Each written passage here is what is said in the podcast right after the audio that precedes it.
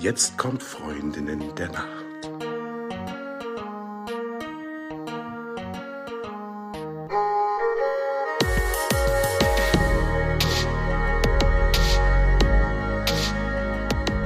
Es gibt ja einige Leute, die sich sehr für den polyphasischen Schlaf interessieren und begeistern können. Die denken, das ist der goldene Weg.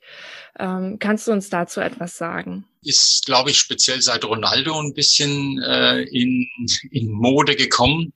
Mhm. Ähm, Grundsätzlich ist es ja so, dass der Mensch eigentlich von seiner Entwicklung her nicht unbedingt ein monophasisch schlafender Mensch ist. Er ist ja eigentlich eher ein biphasisch schlafender Mensch. Ähm, und seit eigentlich die Elektrizität gibt, seitdem es das künstliche Licht gibt, die Industrialisierung, ist das Ganze ähm, in diese monophasische Schiene reingekommen. Was jetzt die polyphasische Sache angeht, ähm, ist es für mich, und da komme ich wieder ein bisschen zu dem zurück, was ich gerade gesagt habe, schon im Bereich äh, des Wochenendschlafs, ausschlafen oder nicht, einfach die Frage, wie komme ich damit klar? Ich würde niemanden empfehlen, äh, schlaf polyphasisch. Ich würde niemanden empfehlen, schlaf biphasisch, sondern ich würde schlicht und einfach auch hier in dem Zusammenhang äh, hergehen und sagen, wie fühlt es sich an? Denn, und das muss man einfach überlegen, ähm, sobald ich mich, äh, sagen wir mal, sobald ich mit dem Wecker geweckt werden muss, und das ist, glaube ich, für mich so ein bisschen so das Kernelement, wenn wenn ich tatsächlich positiv äh, polyphasisch schlafen kann. Und das heißt ja eigentlich mehr oder weniger, ich gehe mal eine Schlafphase durch, ja, und äh, wach dann auf, bin dann unterwegs, tue etwas und dann lege ich mich wieder hin, mache eine nächste Schlafphase durch. Also diese fünf, sechs Schlafphasen, die ich normalerweise an einem Stück durchziehe, äh, quasi aufgeteilt, äh, wie so ein Tortenstück im Prinzip immer über den Tag hinweg nehmen. Und insofern, ähm, wenn ich das leben oder schlafen kann, ohne dass ich ständig mit dem Wecker geweckt werden muss, dann äh, sehe ich das persönlich als unproblematisch an, wenn ich das in meinem Tagesablauf entsprechend unterbringen kann. Jetzt mal von der von den gesellschaftlichen Rahmenbedingungen komplett abgesehen. Ja, die muss man dann wieder für sich selbst äh, festmachen. Äh, schwierig würde ich es nur halten, wenn ich mit Gewalt, um dies einzuhalten, mich sozusagen mit dem Wecker wecken müsste. Aber dann geht es wieder gegen meinen natürlichen Rhythmus. Weil wir reden hier die ganze Zeit immer von natürlichem Rhythmus. Und wenn wir versuchen, dem Körper einen natürlichen Rhythmus aufzuzwingen, dann ist er nicht mehr natürlich. Und äh, insofern, äh, unter diesem Aspekt würde ich das auch immer sehen. Und äh, das, sagen wir mal, das Schwierigste finde ich immer, wenn man jemanden sagt, ja, du musst es jetzt halt mal vier Monate durchstehen und dann bist du schon drin weil dann ist es nicht mehr natürlich, dann ist es Konditionierung wie alles andere auch. Michael, es gibt ja Menschen, die von sich behaupten, mit vier, fünf, sechs Stunden Schlaf auszukommen. Also die behaupten, in der Zeit ist alles erledigt, was der Schlaf für mich können muss. Vielleicht kannst du äh, uns mal ganz kurz erklären, gibt es das wirklich? Ähm, also ich würde es mal so ausdrücken. Äh, vier, nein, sechs, ja. Ja, das heißt also, um es mal auf den kurzen Nenner zu bringen, es gibt sicherlich Menschen, die äh, wesentlich, auch von der Genetik her, wesentlich weniger Schlafbedarf haben. Weil man muss immer zwischen Schlafbedarf und Schlafdauer unterscheiden. Und ähm, den Schlafbedarf kann man ja im Moment eigentlich nur selbst feststellen oder einem Schlaflabor. Ähm, aber grundsätzlich sage ich, vier Stunden Schlaf halte ich für persönlich äh, für äh, nicht möglich ähm, dass dort die ganze Regeneration stattfinden kann, zumindest nicht auf Basis dessen, was wir heute in der Gesellschaft für, für Eindrücke verarbeiten müssen. Weil wir müssen immer bedenken, wir haben ja zwei Schlafphasen, also die hauptsächlich Tiefschlafphasen, dann diese, diese eher mehr stattfindenden REM-Schlafphasen.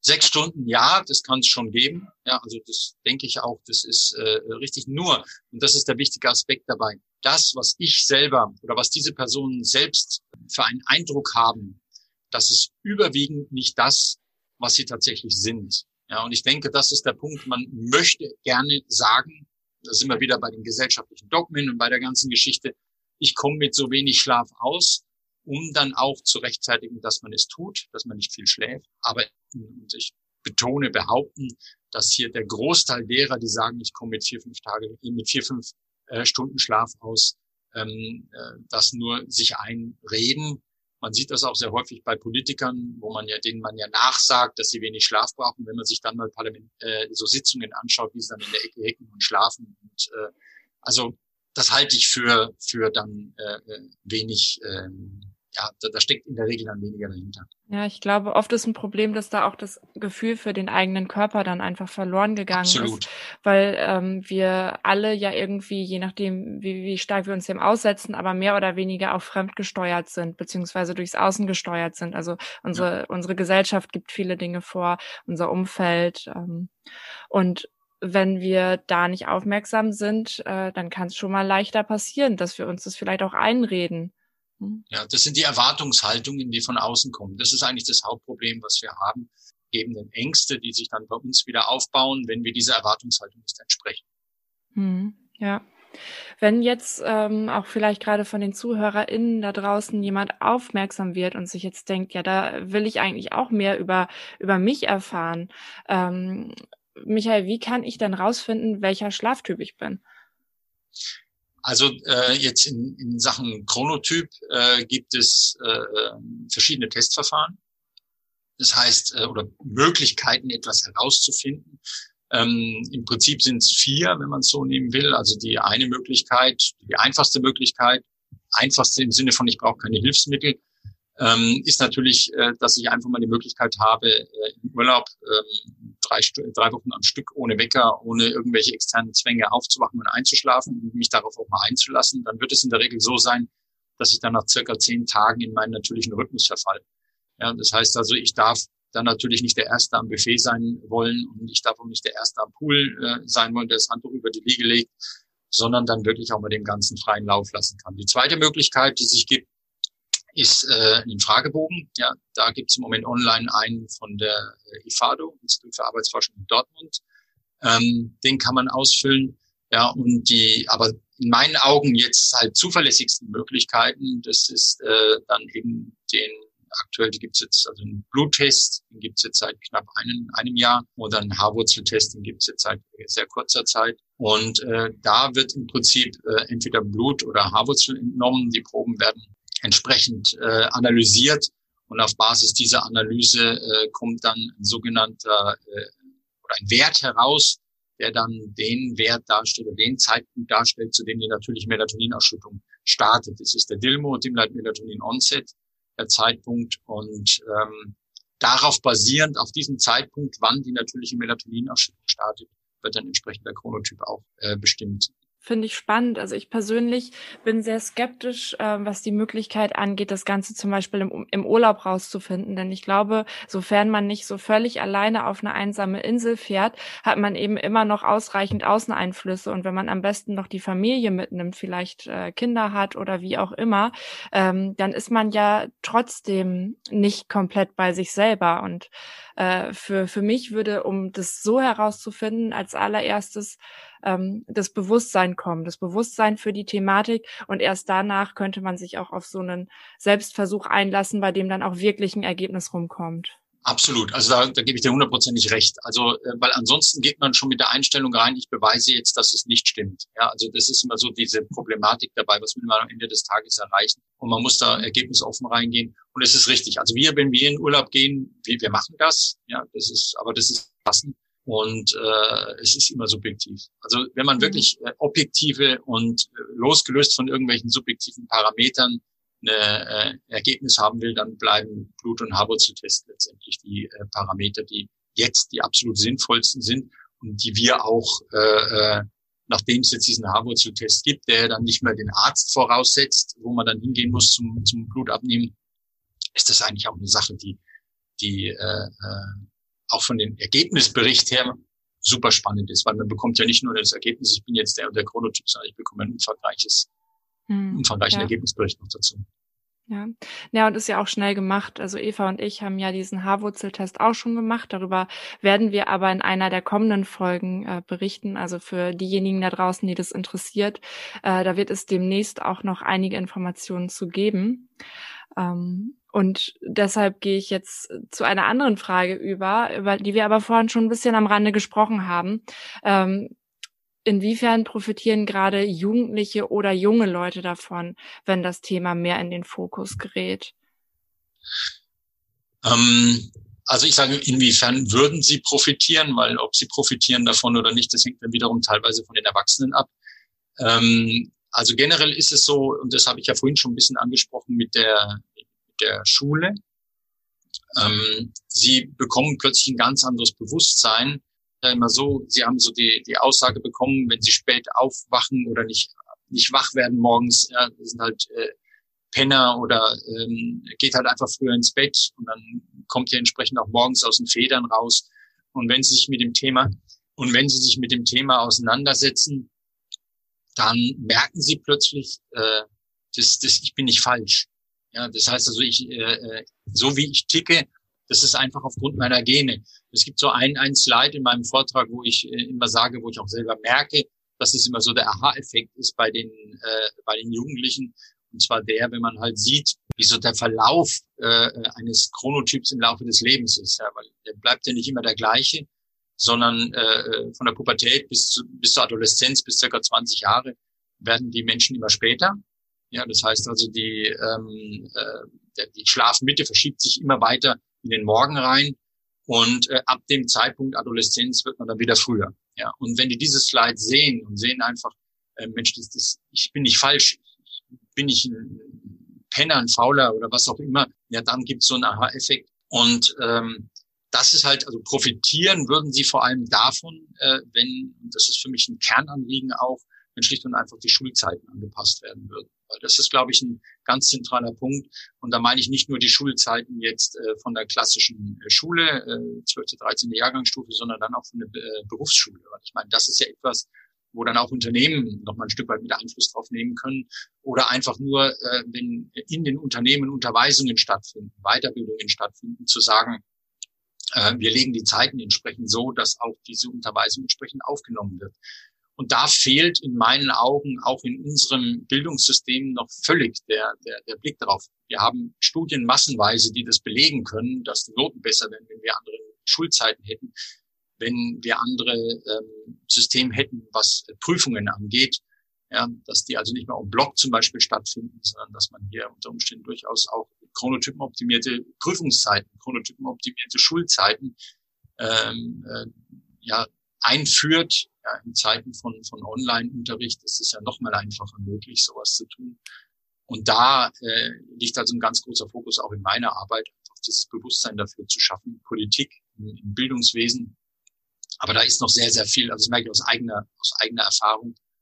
Ich habe einen autistischen Sohn und äh, merke also auch da, äh, wie schwierig es in der Verwaltung, in den Behörden ist, äh, mit solchen Gedankengängen entsprechend Gehör zu finden. Ich finde den äh, Gedanken, da auch einfach mehr Achtsamkeit zu leben, so schön äh, und nicht, nicht permanent zu erwarten, auch gegen sich selber, gegen den eigenen Körper ja. zu arbeiten, sondern eben vielmehr die Möglichkeit zu geben, mit dem eigenen Körper zu arbeiten, um mhm. dann auch in die volle Leistung zu kommen.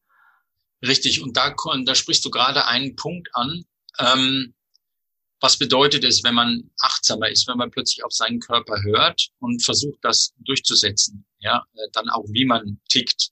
Ja, dann kommt genau auf der anderen Seite auch äh, gegen Alarmglocken los. Ja, das heißt also plötzlich kommt da jemand, ja, der versucht gegen unser System anzugehen, was uns ja auch etwas bringt. Ja, und ähm, das ist auch ein interessanter Aspekt, wenn ich mit Unternehmern rede, kommt immer wieder auch der Gedanke an, ja, kann das jetzt passieren, wenn wir das den Leuten jetzt zeigen, dass auf, jedem, auf einmal jeder nach seiner Uhr arbeiten will? Ja, das ist so dieser Ansatz, ja, da ist plötzlich Gefahr im Verzug, ja, und äh, das ist so auch ähnlich ähm, äh, in der Schule. Das heißt, man sieht nicht die Chancen, sondern auf einmal die, die, die Gefahr, die auf einen zukommt. Jetzt will plötzlich jemand was. Und das ist eine ganz neue Erfahrung. Und das ist, was ich gemerkt habe, auch bei dieser Chronobiologie, wenn Leute damit in Kontakt kommen, dann fangen sie plötzlich an, darüber nachzudenken, was tue ich eigentlich alles, was ich nur wegen der anderen tue und nicht, weil ich es will oder weil ich es brauche.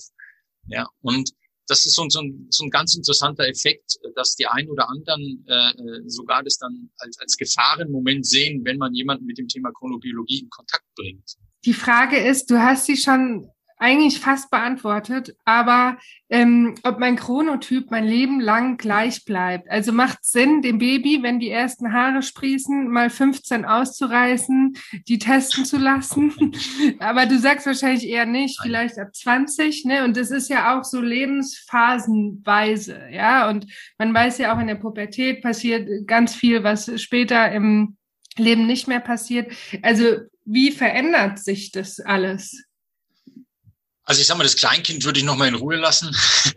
ähm, anfangen, äh, sinnvoll äh, das Ganze mal zu beobachten, ist äh, in der Pubertät. Also da denke ich, das sind so die Sachen, wo sich so diese Schlafprägung entwickelt hat. Wie gesagt, wir haben ja bis zu einem bestimmten Zeitpunkt, haben ja Kinder sowieso noch diese polyphasischen Schlafphasen. Das ist ja in, in eigentlich Genen schon. Und ähm, das zu beobachten und dann zu sagen, äh, wie fängt man eigentlich immer so in die Schule an, wenn die Pubertät losgeht, wie, wie, wie sieht das aus? Dann, äh, wie schon gesagt, in der Adoleszenz, äh, das ist so der Peak, ja, dass die, also zumindest laut dem, was wir im Moment an Informationen haben, sind die Frauen da ein bisschen früher dran mit 19,5 Jahren als die, die Männer mit über 20 Jahren. Und dann geht's wieder früher. Ähm, ähm, ich denke, das Interessante wäre, äh, hier auch mal zu sehen, so, meine, es gibt bisher ja auch noch nicht alle fünf Jahre mal so, so ein Chronotest, Chronotypentest zu machen und dann zu sehen, wie entwickelt sich das eigentlich bei mir. Da hat man ja auch noch keine Erfahrung. Man nimmt seine Erfahrungen, die man momentan hat, eigentlich so aus den äh, Fragebögen der LMU raus. Da gibt es ja diesen MCTQ, den äh, Fragebogen der äh, vom Professor Tübe Rönnelberg.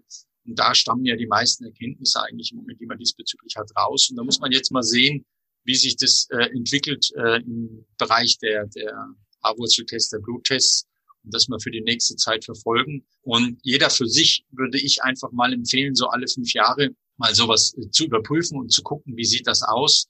Und äh, sicher spielen auch die externen Einflüsse im Rahmen der Epigenetik natürlich auch ein Stück weit mit rein, ja, aber nicht so, dass ich auf einmal von heute auf morgen vom Frühtyp zum Spättyp komme. Also das, das funktioniert eigentlich in der Regel nicht. Würdest du sagen, dass man seinen Job nach seinem Chronotypen aussuchen sollte und vielleicht auch sein persönliches Umfeld? Denn ich habe äh, schon öfter mal äh, darüber gescherzt, dass es total cool wäre, eine Dating-App zu erfinden, wo man den Chronotypen einfach gleich mit einfließen lässt, weil dann kann man nämlich wenigstens ruhig nebeneinander schlafen. Dieselbe Idee hatten wir auch schon, ja. Ist, ähm, also sagen wir, bei, bei, bei uns geht's dann, also wir haben halt, sagen wir mal so, so eine generelle äh, Idee, dass man halt sagt, gut, wichtig ist, dass man äh, eben auch dieses Thema Partnerschaft mit reinbringt. Denn ähm, das ist äh, ein Aspekt, der, weil du gerade Arbeit an Arbeitgebern äh, im Moment überhaupt gar keine Rolle spielt. Das heißt, wie, wie ticken die Menschen zu Hause? Ja, das ist äh, das persönliche äh, Anliegen der, der Mitarbeiter und es hat mit mir im Unternehmen nichts zu tun. Und ich denke, auch da wird sich in Zukunft einiges ändern.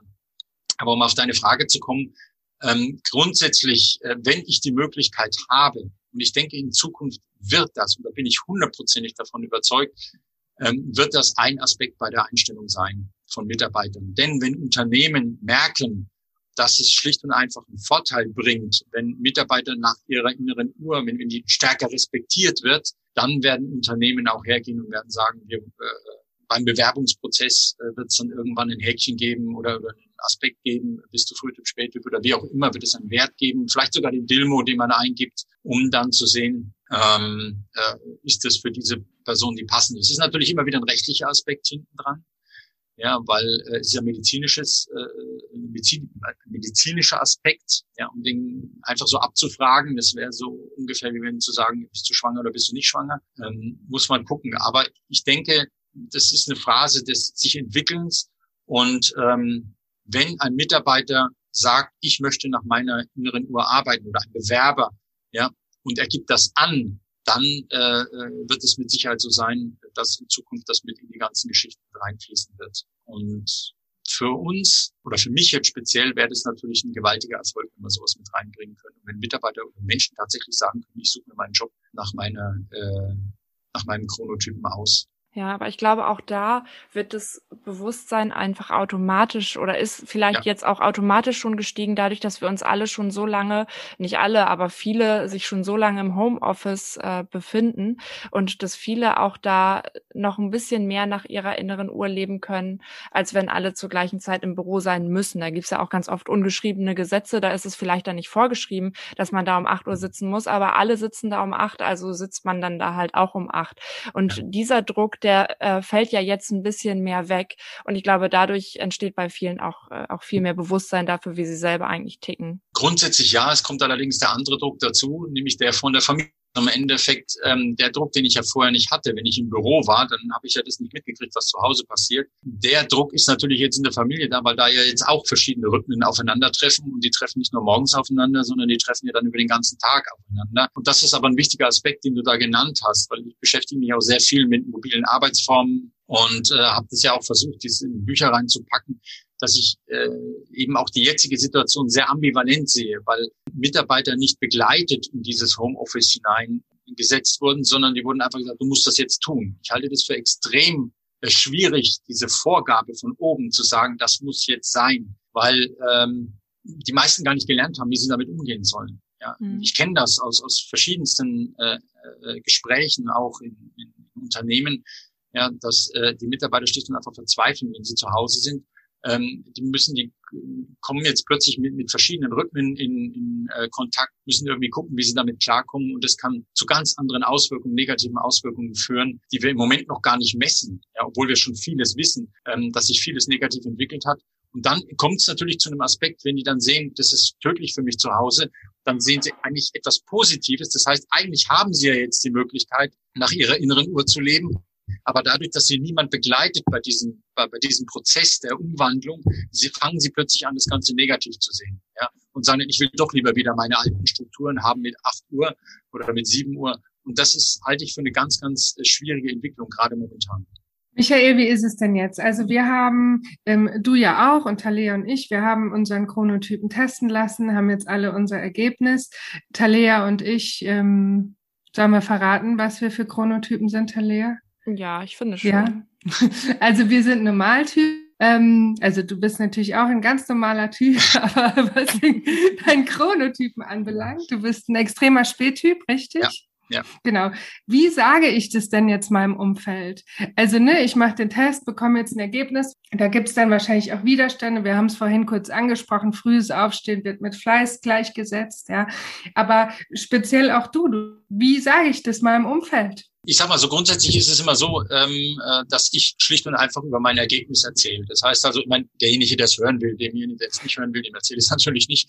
Ähm, in der Regel ist es so, äh, ich, ich gehe da extrem äh, offensiv mit der Geschichte um. Ja? Das heißt, wenn es zu diesem Thema kommt, bin ich meistens also spannend, ich habe jetzt mein Ergebnis bekommen und äh, bin halt dieser und jener Typ und dann kommen meistens Gegenfragen. Ja, was heißt es denn jetzt? Und dann kommt man in ein Gespräch rein. Da heraus äh, ergibt sich dann äh, eigentlich meistens eine Situation, dass die Leute dann eher neugierig sind. Ja, weil gegenüber vorher ist es ja jetzt plötzlich etwas Wissenschaftliches, was man in der Hand hat. Ja, das ist immer ganz wichtig für Menschen. Ja, äh, die trauen eher der Wissenschaft als sich selbst. Und ähm, das ist so ein Punkt, wenn man dann so etwas in der Hand hat, dann ist ja das nicht mehr etwas, wo man dann sagen kann, wie wir vorhin so dieses esoterische oder dieses äh, nicht nachweisbare, das ist irgendwas, was in der Luft liegt und das ist deine persönliche Meinung. Und das ist schon etwas, wo ich die Erfahrung gemacht habe, da werden die Menschen neugierig. Ja, und wo auch viele dann kommen, ja, wie kann man denn so einen Test machen und, und wie komme ich denn dahin? Und deswegen glaube ich, dass, dass dieser Test, ähm, diese, diese Form des Tests, also nicht nur den Fragebogen, sondern tatsächlich auch sowas das liegt mir in den Genen. Da werden ja tatsächlich auch Gensequenzen, äh, Biomarker, die werden dort äh, analysiert. Das ist ein ganz wichtiger Aspekt, um die Menschen neugierig zu machen. Ja, und dann zu einem Punkt hinzubringen, wo sie dann anfangen, äh, über dieses Thema nachzudenken und auch es als seriös anzusehen. Und das ist für mich so ein bisschen ein Spiel. Ja, dass ich einfach sage, ich, ich werfe das Thema mal rein und guck mal, was kommt. Ja, da äh, würde ich mich auch selber sogar zuzählen, denn ich war vorher ähm, ähnlich wie Eva auch skeptisch, weil man gerade bei solchen Dingen wie zum Beispiel einem Fragebogen oder so, wir haben ja vorhin drüber gesprochen, die äußeren Faktoren nie komplett ausschließen kann.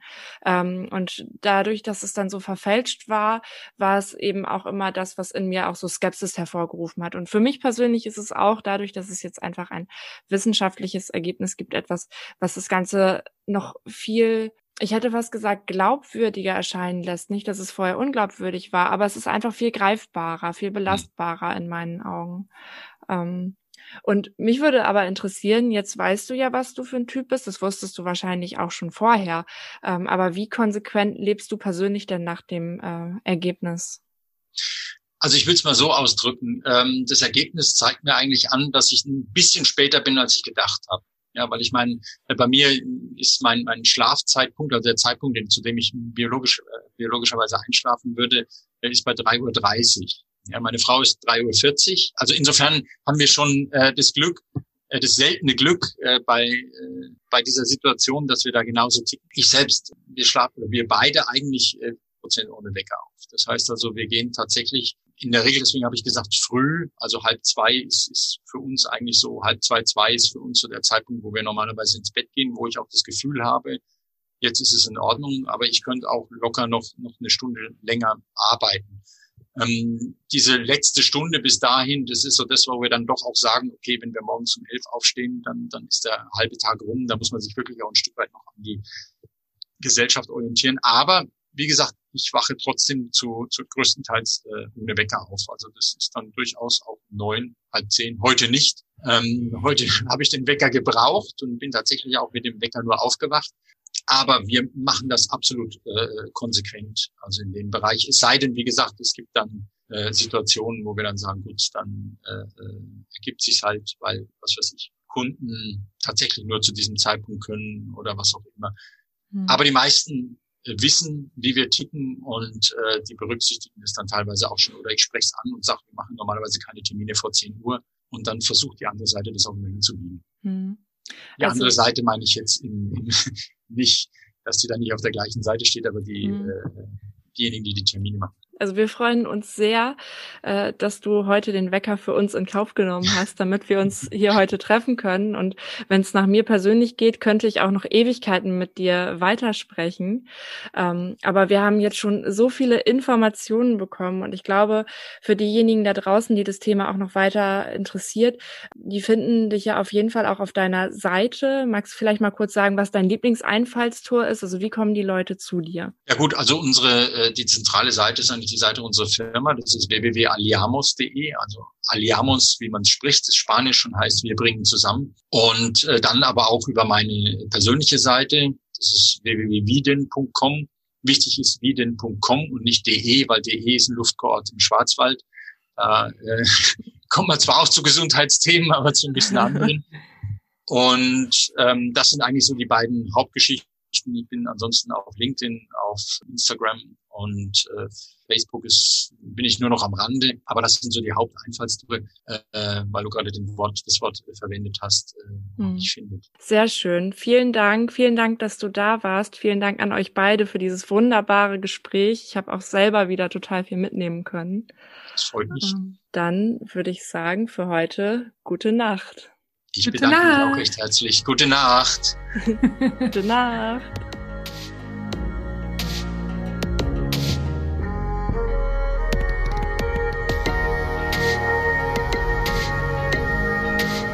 Vielen Dank, dass du uns zugehört hast. Falls du uns vermisst, gibt es eine kleine Lösung. Abonniere unseren Kanal und du bist immer up to date und weißt, wann die neue Folge erscheint.